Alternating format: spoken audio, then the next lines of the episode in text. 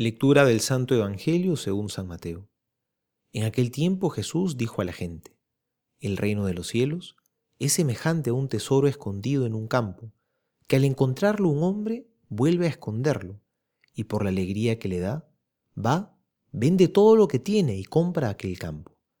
También es semejante el reino de los cielos a un mercader que anda buscando perlas finas, y que al encontrar una perla de gran valor, va, vende todo lo que tiene y la compra. Palabra del Señor, gloria a ti, Señor Jesús.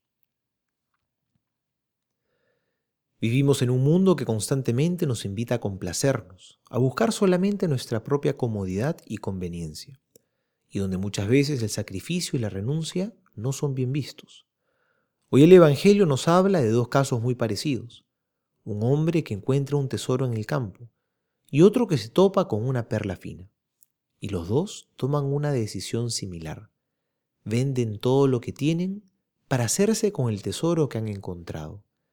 Descubrieron que la renuncia iba a significar para ellos una ganancia mayor, que desprenderse de algunos bienes los iba a conducir a poseer algo mucho más valioso todavía. Por eso son capaces de dejarlo todo, no porque sean unos necios, sino por haber sido capaces de ver lo que realmente es importante. Y hay un segundo detalle que vale la pena resaltar. Dice que el primer hombre vende todo lleno de alegría.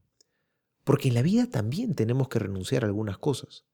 Pero si es por nuestro tesoro, lo hacemos con alegría, no con malas caras. Lo hacemos con gozo, porque ahí donde está tu tesoro, ahí está tu corazón.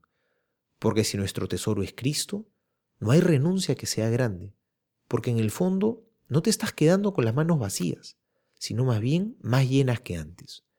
Preguntémonos el día de hoy, ¿a qué cosa quizá Dios me pide hace tiempo que renuncie y aún no lo hago? Quizás si lo hiciera, sería mucho más libre y podría optar con mayor generosidad por Jesús, el gran tesoro de esta vida.